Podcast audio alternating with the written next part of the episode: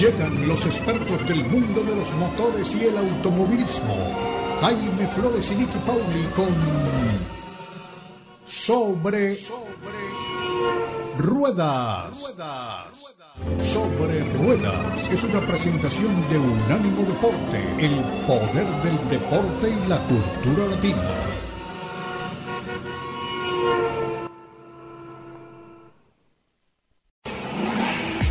Sobre Rueda. Sobre Rueda. El programa donde rugen los motores.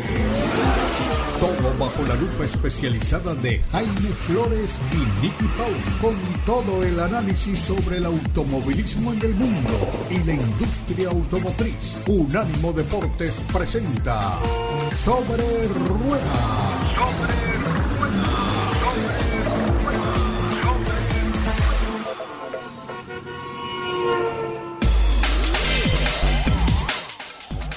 ¿Qué tal amigos? Bienvenidos una vez más a Sobre Ruedas a través de Unánimo Deportes. Hoy estaremos con ustedes en el marco de la próxima hora compartiendo información interesante de lo que está sucediendo en el mundo de los motores, de las carreras, de la industria automotriz, en fin, todo aquello que nos reúne de fin de semana en fin de semana para compartir este espacio con ustedes. Hoy no tenemos el gran premio de Fórmula 1, pero tenemos mucha información y pasaremos este rato muy agradable con ustedes. Nicky Pauli, muy, muy, muy bueno buenas, bienvenida como siempre a Sobre Ruedas. Jaime, qué placer estar contigo y por supuesto con toda nuestra audiencia en este domingo en el que conversamos de automovilismo deportivo y de la industria automotriz, esos temas que tanto nos apasionan. Un fin de semana bastante tranquilo, al menos en lo que a la Fórmula 1 respecta, porque no tenemos gran premio. El calendario para este fin de semana entre una carrera y otra. Los equipos se preparan para la próxima cita y uno pudiera pensar, bueno, están tomando un descanso. Pero lejos de la realidad, porque como lo sabemos, Jaime, tú y yo hemos trabajado en, en las carreras, eh, son calendarios complejos y siempre es lindo compartir esta, estas notas con, nuestra audiencia, ¿no? que quizás ven eh, el Gran Premio, pero no ven el tras bambalinas y no saben muy bien qué pasa entre una carrera y otra. Alguien me decía esta semana, bueno, buen momento para que los pilotos echen un descansito, se tiren en la playa, tomen un poco de sol. Y ciertamente puede que en el caso de alguno esto sea una opción, pero al menos en mi experiencia, este tiempo de parada entre una carrera y otra en muchas oportunidades tiene, tiene mucho viaje, tiene trabajo en oficina, aunque ustedes no lo crean, tiene trabajo en simulador, tiene trabajo en gimnasio eh, y en acondicionamiento físico, tiene eh, trabajo en planificación, tienen eventos, tienen viajes, así que de descanso de verdad muy poco. Y precisamente con quien yo conversaba esta semana le decía, mira, una de las cosas eh, de, los pilotos siguen entrenando y entrenan durísimo en el gimnasio eh, para mantenerse en forma y para poder llevar un Fórmula 1 que no es tarea fácil, en términos físicos tiene eh, mucho impacto, sobre todo este año en el que las vibraciones en los autos son tantas y los, los pilotos lo, lo, resienten físicamente, ¿no? incluso los que están más preparados en, en términos de su musculatura. Además, adicionalmente a esto, es un tipo de acondicionamiento físico muy específico porque tienes que fortalecer musculatura, pero no puedes crecer la musculatura mucho porque pues no entras en el auto, ¿no? Así que em, es un trabajo muy específico. Pero a esta persona le decía yo eh, lo que les acabo de comentar a ustedes, trabajo de oficina, trabajo con los medios, y me decía, trabajo de oficina, un piloto, un piloto no hace trabajo de oficina. Y em, pues les cuento que sí, que los pilotos también se sientan de vez en cuando en un escritorio. Y una de las cosas que quienes hemos trabajado en, la parte de relaciones públicas de los equipos, por ejemplo, aprovechamos estos, estos momentos entre carreras para pedirle a los pilotos que hagan cosas como siéntate a firmar autógrafos en mil fotos o en 500 eh, gorritas, eh, sombreritos, eh, o Tómate todas estas fotos que necesitamos para las campañas en redes sociales o para tener listas para los medios.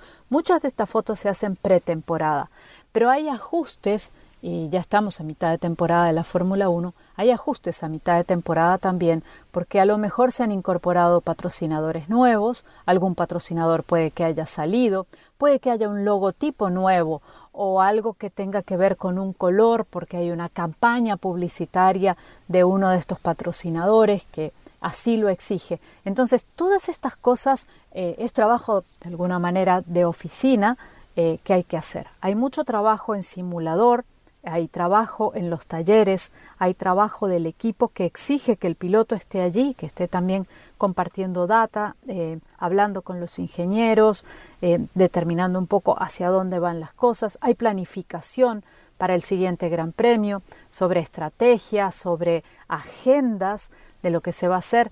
Por supuesto, también hay muchas veces presentaciones eh, de productos o eventos que tienen que ver con los patrocinadores. Así que hay muchísimas cosas entre una carrera y otra. Eh, en algún caso imagino que habrá eh, una, una, visitita a la playa o a, un relax, pero en la mayoría eh, hay mucho trabajo. Estamos a mitad de temporada de la Fórmula 1, la Fórmula 1 de 22 carreras que tiene este calendario, ya ha disputado 11 y de estas hemos tenido cuatro ganadores distintos hasta este momento. Hemos tenido seis victorias de Max Verstappen, tres de Charles Leclerc, una de Sergio Checo Pérez y una de Carlos Sainz. Las dos carreras sprint las ha ganado Max Verstappen y los triunfos por equipo se dividen entre dos escuderías, Red Bull con siete y Ferrari con cuatro.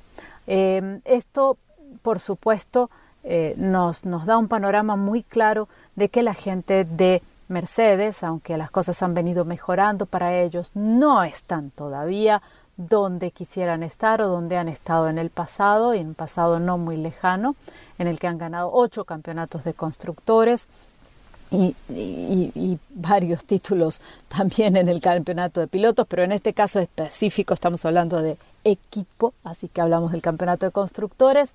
Eh, vienen mejorando las cosas para ellos, sin duda alguna. Los resultados, particularmente de Lewis Hamilton al subir el podio en el Gran Premio pasado, eh, demuestran que están en esa vía, lo decía el propio equipo, lo decía el propio piloto.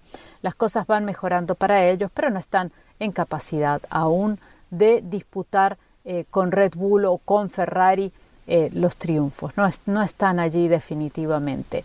Eh, las vueltas más rápidas por piloto, pues allí me llevé una sorpresa cuando estaba tomando, eh, sacando mis notas, porque en, primer momento pensé, Jaime, amigos, les confieso, que era Max Verstappen el que tenía la mayor cantidad de vueltas más rápidas en lo que llevamos de temporada y me sorprendí al ver que hay Max Verstappen ciertamente tiene tres, es el mayor número, pero Charles Leclerc está empatado con él también con tres vueltas más rápidas eh, en carrera, dos de Sergio Checo Pérez, una de Lando Norris, bien por Lando Norris, una de Carlitos Sainz y una de Lewis Hamilton. Así que esto les va dando eh, algunas ideas a ustedes de un poco por dónde va el campeonato. ¿Quiénes han, han sido los grandes protagonistas si tomamos como medida el podio de las carreras de Fórmula 1?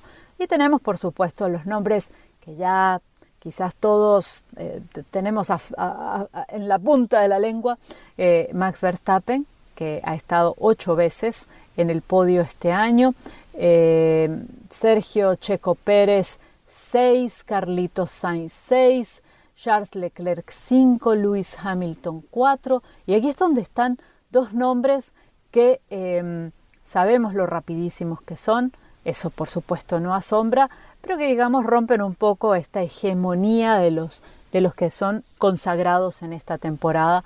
Y estos nombres son George Russell, que ha visitado el podio en tres ocasiones, y Lando Norris en una ocasión. El motor más ganador hasta este momento, esta es otra de las notas que alguien me preguntaba por redes sociales esta semana, el motor más ganador hasta este momento eh, es el, motor eh, o que ha tenido más podios ese incluso es el motor de Red Bull, el de Ferrari está en el segundo lugar y en términos de visitas de podios, pues Mercedes también ha visitado el podio en ocho ocasiones. Así que visitas a podio, 14 de Red Bull, 11 de Ferrari, 8 de Mercedes. Em, esto nos da una idea de, lo que está pasando en este campeonato. ¿no? Un campeonato en el que Max Verstappen está en el primer lugar con 208 puntos, Charles Leclerc en el segundo con 170, Sergio Checo Pérez en el tercero 151, Carlos Sainz en el cuarto 133, George Russell en el quinto con 128, Lewis Hamilton sexto con 109, quien lo hubiera dicho hace apenas un año, en el séptimo, Lando Norris con 64, Esteban Ocon octavo con 52, Valtteri Bottas, ex hombre de Mercedes y ahora de Alfa Romeo, en el noveno lugar con 46 y Fernando Alonso cierra el grupo de los 10 primeros con 29 tantos.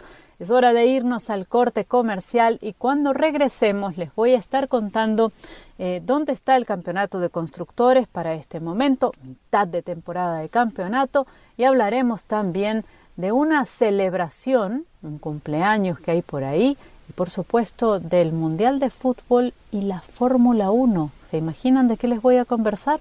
Ya volvemos, vamos al corte comercial y regresamos con más. Y aquí estamos de regreso en esta segunda vuelta al circuito de sobre ruedas por Unánimo Deportes y estábamos conversando sobre lo que ha sido esta mitad, esta primera mitad de temporada de la Fórmula 1.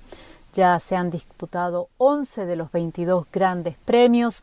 El próximo es el Gran Premio de Francia, luego vendrá Hungría y luego la Fórmula 1 para por el mes de agosto para regresar hacia final de ese mes al Gran Premio de Bélgica. Un Gran Premio que por otra parte, con muchos rumores eh, en torno a él, se dice que el Gran Premio de Spa-Francorchamps pudiera quedar fuera de la Fórmula 1. Ya hablaremos también de esto, pero quedé antes de ir al corte comercial en contarles un poco cómo viene el campeonato de constructores tras esta primera mitad. Red Bull en el primer lugar con 359 puntos, Ferrari en el segundo con 303 y la gente de Mercedes 237 en el tercer lugar. Bastante más atrás la gente de McLaren con 81 tantos, Alpine en el quinto lugar con 81 también están empatados. Alfa Romeo en el sexto con 51. El equipo de Haas en el séptimo lugar con 34 tantos. Alfa Tauri en el octavo con 27. Aston Martin en el noveno con 18. Y Williams en el décimo lugar con 3 puntos. Todos los equipos de la Fórmula 1 hasta este momento han sumado puntos, algo que eh, no siempre pasa y que a veces vemos que hay eh, preponderancia de una escudería sobre otra y a veces la diferencia ha sido tanta que hay equipos que han terminado temporada prácticamente sin, sin sumar puntos. ¿no? También les decía antes de irnos al corte comercial que esta semana que acaba de, concluir em, estuvo de celebración la Fórmula 1 y una celebración que toca muy particularmente, eh, muy de cerca a Latinoamérica. Es, es, uno de esos acontecimientos históricos que 71 años después de haber ocurrido eh, todavía se celebra. ¿Y a qué me refiero? Me refiero al primer triunfo de Ferrari en la Fórmula 1. Y ese triunfo eh, llegó en el Gran Premio de Gran Bretaña, disputado en Silverstone el 14 de julio de 1951 de la mano del argentino José Froilán González, uno de los grandes, grandes pilotos eh, de, Argentina y uno de los grandes nombres, diría yo, también me atrevería a ponerlo en los grandes nombres de Latinoamérica. Ese fue un gran premio muy rico en emociones para Don Enzo Ferrari, fue el escenario de su primera pole position, su primer triunfo para Ferrari como escudería y como fabricante de motores y además fue el primer triunfo también para el argentino José Froilán González.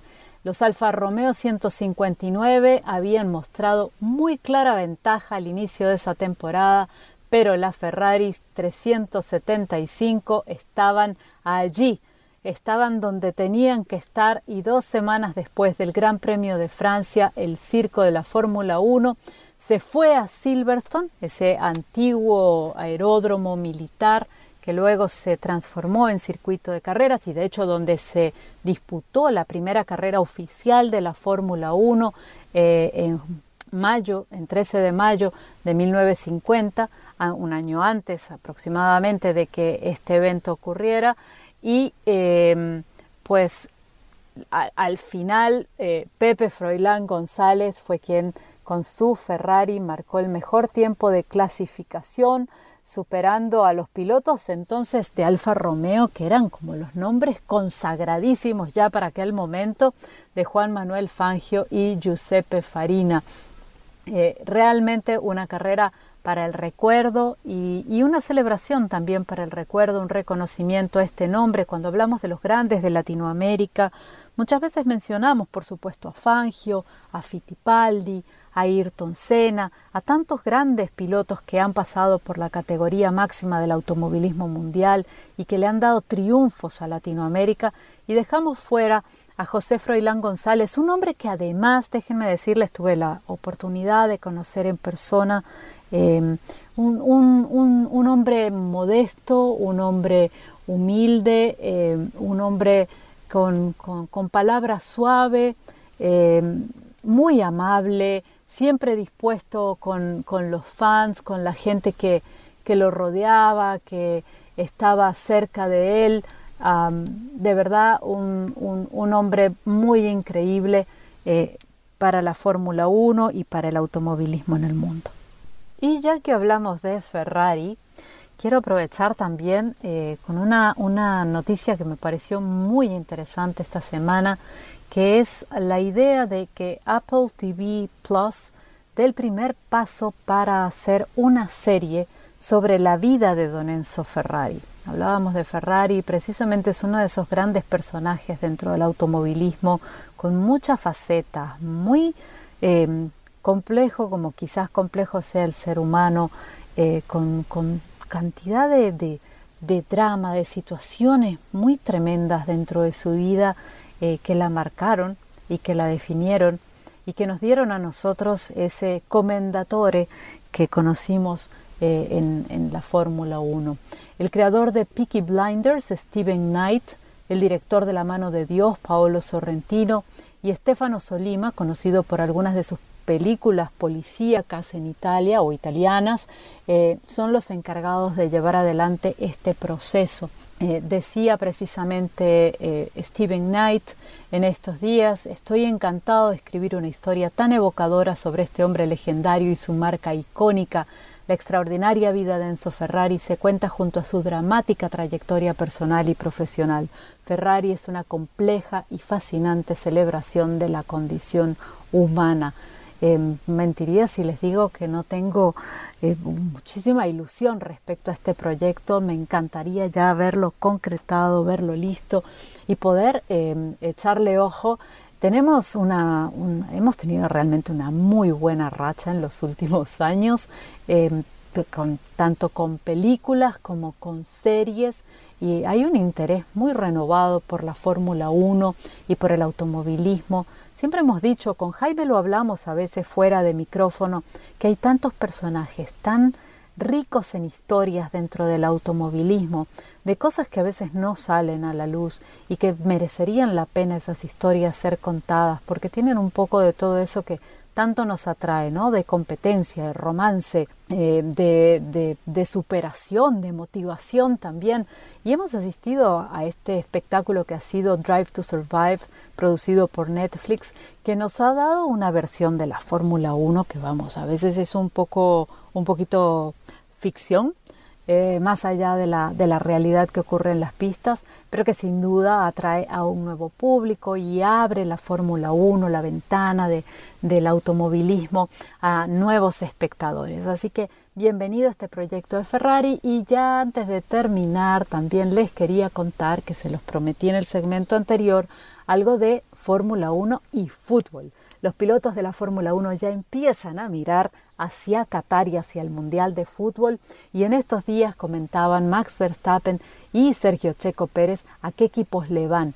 Eh, Max Verstappen fue muy eh, claro al decir voy a Holanda. es el país para el que corre. Si bien es cierto que no nació en Holanda, nació en Bélgica, el país del cual es su madre, eh, pero él dijo, voy a, a, Holanda, si Holanda queda eliminado voy a Bélgica, si Bélgica queda eliminado voy a Brasil, no nos olvidemos que la novia de Max Verstappen eh, es brasilera, y en el caso de Sergio Checo Pérez decía que le encantaría ir por México, pero que no, no está tan seguro aparentemente de que México eh, vaya a avanzar. Eh, así que está, está evaluando Sergio Checo Pérez según lo que leíamos en los reportes de los medios, a qué equipo le va a ir, no, pero sí le va a México y dice que de todas maneras él no es muy positivo al respecto, para ser sincero, eh, y decía, espero equivocarme y que lleguemos muy lejos. Espera que Brasil eh, avance dentro del Campeonato Mundial de Fútbol y de hecho dijo que pensaba que era Brasil precisamente el país que podía llegar a ser campeón. Así que bueno, ahí tienen las primeras declaraciones, pero ya todos los ojos de los pilotos, muchos de ellos siguen con avidez el fútbol, les gusta mucho y algunos también lo juegan. Eh, ya están empezando a poner esos ojitos en lo que será Qatar y a darnos eh, sus em, eh, respectivos equipos y sus favoritos. Así que a medida que los vayan comentando, por supuesto nosotros los vamos a compartir con ustedes. Y esto ha sido todo en el segmento del automovilismo deportivo y de las notas que nos ha dejado la Fórmula 1 esta semana. El próximo segmento, por supuesto, regresamos con Jaime y estaremos conversando sobre la industria automotriz. Ya venimos con más. Y aquí estamos con ustedes una vez más, iniciando este tercer segmento de nuestra edición de hoy de Sobre Ruedas. Vamos a hablar sobre lo que está haciendo la administración Biden, cuál es el propósito de esto que está sucediendo en materia de promoción de los vehículos eléctricos, al mismo tiempo en que pues los precios de los combustibles parecen mantenerse al alza, hay una reacción por parte de los mercados internacionales en lo que tiene que ver con el precio a futuros del barril de petróleo que parece estar mostrando un descenso y con la presencia del eh, presidente Joe Biden en el Golfo Pérsico, en países del Golfo Pérsico, en países de la Organización eh, de Productores de, Petróleo, con el ánimo de conseguir que bombeen más eh, crudo y con esto pues logren de alguna forma hacer que reaccionen los precios de ese barril de petróleo crudo y en consecuencia pues de los derivados de los combustibles que nosotros adquirimos aquí en el mercado eh, norteamericano. Eh, lo que dicen algunos eh, contradictores de las políticas de la administración actual es que desde su primer día en el cargo, el presidente Biden ha estado impulsando su agenda energética contra los productores de los Estados Unidos, es decir, ha querido mm, buscar la solución a los problemas de abastecimiento petrolero de los Estados Unidos fuera de los Estados Unidos. Habría que recordar que durante administraciones anteriores los Estados Unidos no solamente habían sido autosuficientes en materia de producción de petróleo, sino que además se habían convertido en un país exportador de crudo. En fin, el caso es que la administración Biden pues eh, detuvo los arrendamientos para explorar en tierras federales e hizo que fuera más costoso producir petróleo y gas en tierras eh, de propiedad del gobierno federal en los Estados Unidos y propuso billones en nuevos impuestos sobre la industria de combustibles fósiles de los Estados Unidos. Esta palabra es muy importante, fósiles. Combustibles que vienen pues de, la fosilización de la vegetación hace muchísimos años, que terminaron convirtiéndose en lo que hoy conocemos como petróleo crudo, pero que fueron pues naturaleza viva hace mucho tiempo, hace varias eras, y que hoy son justamente el eh, petróleo que conocemos, los combustibles eh, que nos permiten derivar gasolina, aceite crudo para motores, conocido también como diésel, eh, combustibles que sirven para calefacción, querosene que sirve para la transportación aérea, en fin, todo ese tipo de cosas. Pues bien, en respuesta a grupos ambientalistas que consideran que es justamente el uso de esos combustibles fósiles lo que produce el calentamiento global, pues la administración Biden ha decidido acabar con los combustibles fósiles. Así simplemente lo han dicho públicamente, vamos a hacer una campaña para acabar con esto, vamos a reemplazar esos combustibles fósiles por otros tipos de combustibles. El caso es que en realidad lo que esto ha mm, conseguido es que los precios promedio de la gasolina aquí en los Estados Unidos hayan aumentado más de 2 dólares con 20 centavos a partir de enero del 2021 y ahora son esos precios aproximadamente el doble de caros mm, que eran cuando el presidente Biden asumió la Casa Blanca. Eh, dicen los enemigos de esas políticas que Biden no está en contacto con los estadounidenses y elogia los precios récord de la gasolina como una transición increíble en su empeño por promover una agenda que algunos consideran antiestadounidense en materia energética. Pues bien, la solución de la administración para este problema de los precios altos de los combustibles eh, es eh, decirle a las familias que compren un costoso vehículo eléctrico que muchos simplemente no pueden pagar. Aquí, semana tras semana, hablamos de los autos eléctricos, tenemos muchos elogios hacia ellos, hemos visto todo ese proceso de introducción de esos productos al mercado eh, vimos cuando comenzaron a llegar los autos eléctricos a los concesionarios, eh, hicimos mención especial del hecho de que inicialmente pues no traían mucha autonomía y no resolvían muchos problemas porque mucha gente simplemente pues no puede tener un vehículo que cada 90 millas había que cargarlo. Además, en esa época no había estaciones de carga que han venido de alguna forma floreciendo por todo el país y ya tenemos soluciones a ese tema del, tanto de la autonomía de los vehículos que ya están llegando a los 350 o 360 millas, algunos llegan más de 400 millas eh, con una carga. Eh, ahora hay más sitios donde se puede cargar el vehículo, ahora es más fácil instalar una estación de carga en casa, en fin, todo ese tipo de cosas han permitido que los vehículos eléctricos sigan eh, ganando terreno y sigan convirtiéndose en una opción viable. Pero todavía tenemos dos cuellos de botella muy grandes. El primero es la producción de esos vehículos que con este mm, tema de la crisis de suministro de mm, semiconductores, de microchips, pues eh, los fabricantes no pueden tener la cantidad que el mercado está exigiendo, que el mercado está requiriendo, que el mercado está eh, demandando, para referirnos a la ley de la oferta y la demanda. Eh, y por otro lado, pues los precios de los vehículos eléctricos siguen siendo altos, ya los precios sugeridos por el fabricante son altos, y en medio de la escasez, pues eh, muchos potenciales compradores están dispuestos a pagar una prima adicional para recibir su vehículo a corto plazo. El costo promedio de un vehículo eléctrico nuevo es de casi 67 mil dólares, es el costo promedio, como lo dice Kelly Blue Book. Y el secretario de Transporte Pete Buttigieg ha dicho que estamos en medio de una transformación a largo plazo y que la solución al aumento de los precios de la gasolina son los vehículos eléctricos. Quien fuera secretaria de prensa de la Casa Blanca, Jen Psaki, dijo que el aumento de los precios de la gasolina a largo plazo constituye un argumento aún más sólido para redoblar las políticas radicales de energía verde. Nadie tiene nada contra las políticas de energía verde. Es importante que haya conciencia sobre los temas ecológicos. Debemos preocuparnos por buscar soluciones al calentamiento global y todo ese tipo de cosas. Pero de momento, por lo menos, eh, no existe en el mercado eh, cabida para que la gente compre vehículos eléctricos con esa facilidad que sería necesaria para reemplazar así de un tajo los vehículos a gasolina por los vehículos eléctricos. Mientras tanto, además, hay un, parque automotor enorme de vehículos que funcionan a gasolina y que simplemente no pueden dejar de funcionar. Es decir, las personas, en medio de la crisis, además que estamos viviendo con la inflación y todo lo demás, yo prefería ni siquiera comentar en este programa, pero con todos estos problemas que estamos atravesando no es el momento para decirle a la gente que la solución a su problema del precio de los combustibles es simplemente salir a un concesionario y comprarse un vehículo eléctrico como quien compra una camisa o como, quien compra un pantalón, en fin, como si fuera así tan sencillo. La administración está promoviendo unos créditos fiscales, es cierto, para los vehículos eléctricos, pero esto obligará a los contribuyentes estadounidenses a pagar por los costosos vehículos que tienen las élites adineradas. A ver, analicemos un poco eso del crédito del gobierno para los vehículos eléctricos, que nos parece que es importante. Pues este crédito fiscal para vehículos eléctricos aparentemente beneficia a la gente que tiene más dinero a expensas de los que no tenemos tanto, la clase media y la gente menos eh, afortunada en materia económica. La política de la administración está utilizando el dinero de los estadounidenses menos ricos para atraer a los estadounidenses más ricos a comprar vehículos eléctricos, dicen los enemigos de esta política los maestros, las enfermeras, los trabajadores de fábricas, pues tendrán que pagar impuestos más altos para simplemente financiar un programa que solamente beneficia a quienes pueden comprar vehículos mm, más costosos.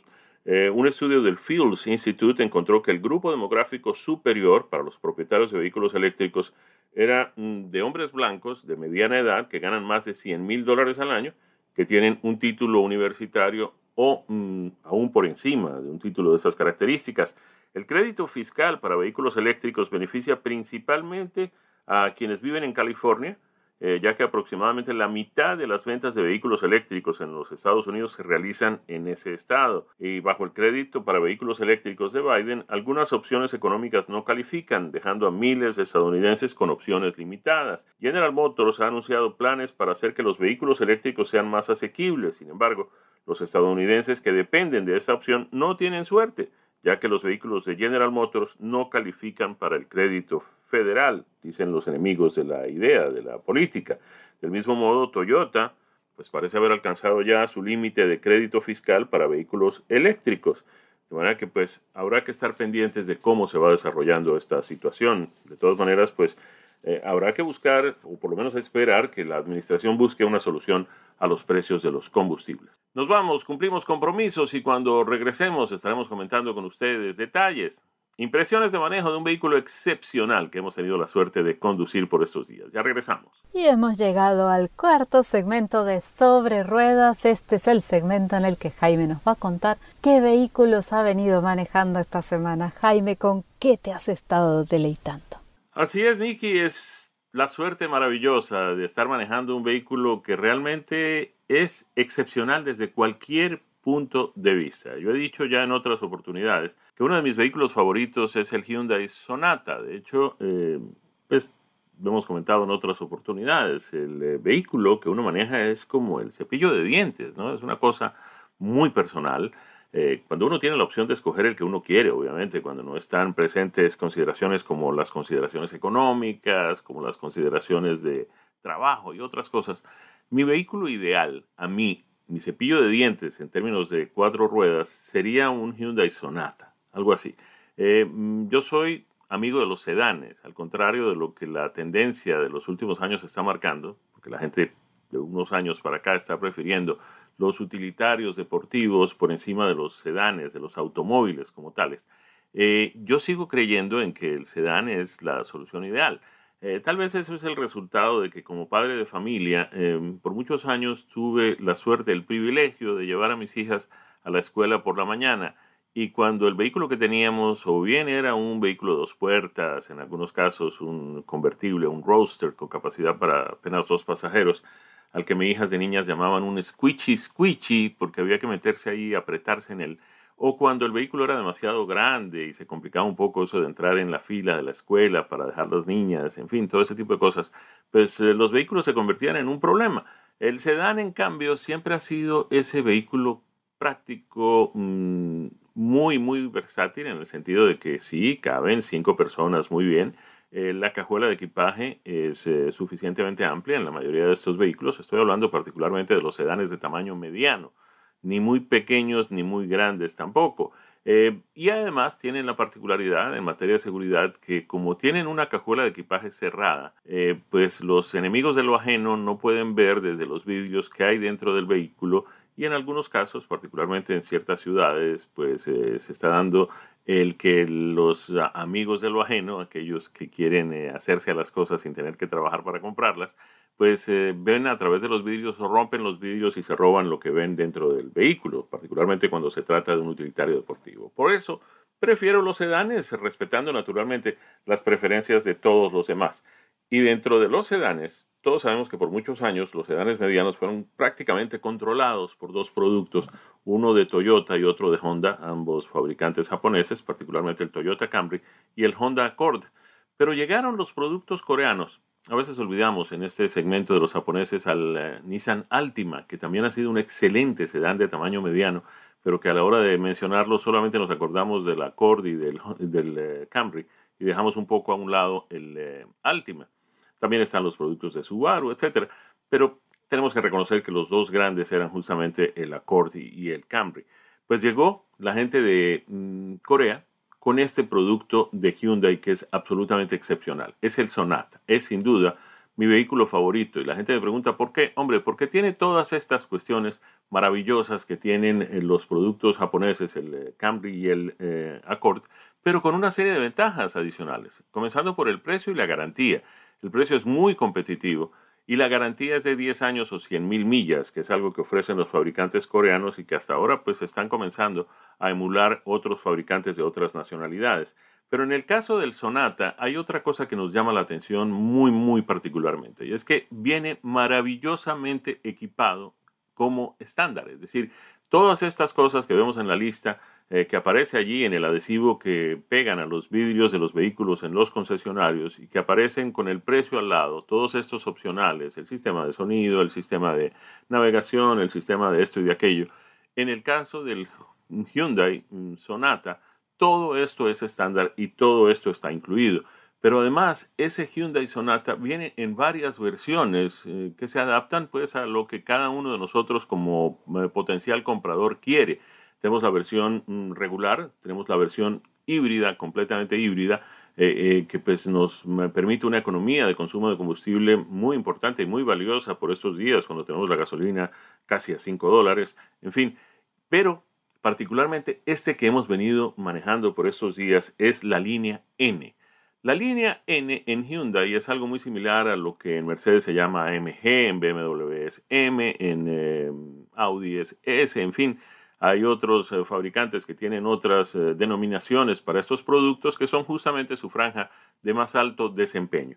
En el caso del Sonata NL, pues miren ustedes, tiene un motor mm, turbo de 4 cilindros, 2.5 litros con inyección directa de combustible que produce 290 caballos y 311 libras por pie de torsión. Eso es mucha potencia y mucha torsión para un vehículo de esas características, un sedán de tamaño mediano muy liviano. Pero esto no significa necesariamente que el consumo de combustible se eleve demasiado, porque en el caso de este Sonata de la línea N, tenemos un consumo de combustible de 23 millas por galón en la ciudad y 33 millas por galón en la autopista.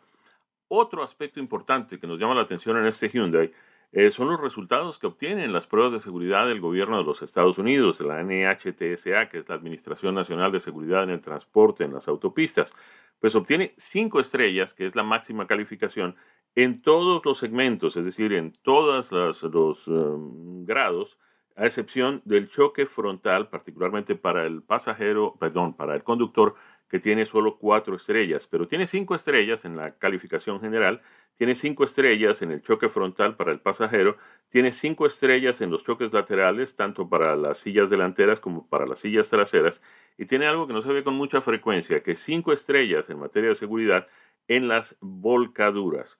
El vehículo es fabricado, además, esto es algo muy importante, porque mucha gente dice, no, yo no quiero comprar un vehículo extranjero porque yo quiero generar empleos en los Estados Unidos, porque a mí me parece que estamos exportando nuestros empleos a los otros países cuando deberíamos estar comprando vehículos fabricados en los Estados Unidos. Pues bien, este vehículo es fabricado en la planta de Hyundai en Montgomery, en el estado de Alabama, de manera que es de fabricación americana, con mano de obra americana y con mm, un 40% de piezas que vienen de Corea y un 45% de piezas que son bien fabricadas en Estados Unidos o bien fabricadas en Canadá. Ya les dije, en materia de consumo de combustible, tiene una economía combinada entre carretera y ciudad de 27 millas por galón, lo que lo hace muy, muy competitivo. Y el precio de este vehículo de Hyundai es de 35.240 dólares con muchísimos, muchísimos eh, aditamentos, muchísimos eh, mm, opcionales ya incluidos en el precio estándar. Si estamos hablando de sistema de sonido excepcional, maravilloso, habría una lista enorme, todas las cosas que vienen en el vehículo, pero que vienen ya con el precio incluido en estos 35.240 dólares que acabamos de mencionar. De manera que nuestra recomendación, como siempre, es pásense por un concesionario de Hyundai y vean las diferentes versiones del Sonata. Quién sabe es el vehículo que andan buscando, ese sedán mediano con el que muchos de nosotros soñamos. Y este Sonata Line, además de toda esa conveniencia y toda esa maravilla del sedán mediano, ofrece una deportividad que realmente es muy apreciada por muchísimos compradores de vehículos. Hyundai Sonata Line, envenenado, así como con ganas, eh, mucha vibra en un vehículo que todos los demás aspectos parece un vehículo pues normal, común y corriente, muy elegante, muy lindo en materia de diseño. Le han desarrollado una serie de características excepcionales. Miren ustedes, por ejemplo, eh, la tapa del capó. En fin, ahí los dejo. Mientras tanto, nosotros nos vamos. Tenemos em, pues, que despedir nuestro programa, pero no sin antes invitarlos para que estén de nuevo con nosotros el próximo fin de semana. Tendremos Gran Premio de Fórmula 1 y aquí estarán todas las incidencias y todos los detalles. Una vez más, a nombre de nuestro equipo, Daniel Forni en la producción y en los controles, y en los micrófonos Nicky Paulo y este servidor Jaime Flores, deseándoles un feliz resto de fin de semana y que la pasen muy bien. Hasta el próximo. Felicidades para todos. Esto ha sido Sobre Ruedas, una presentación de Ánimo Deportes.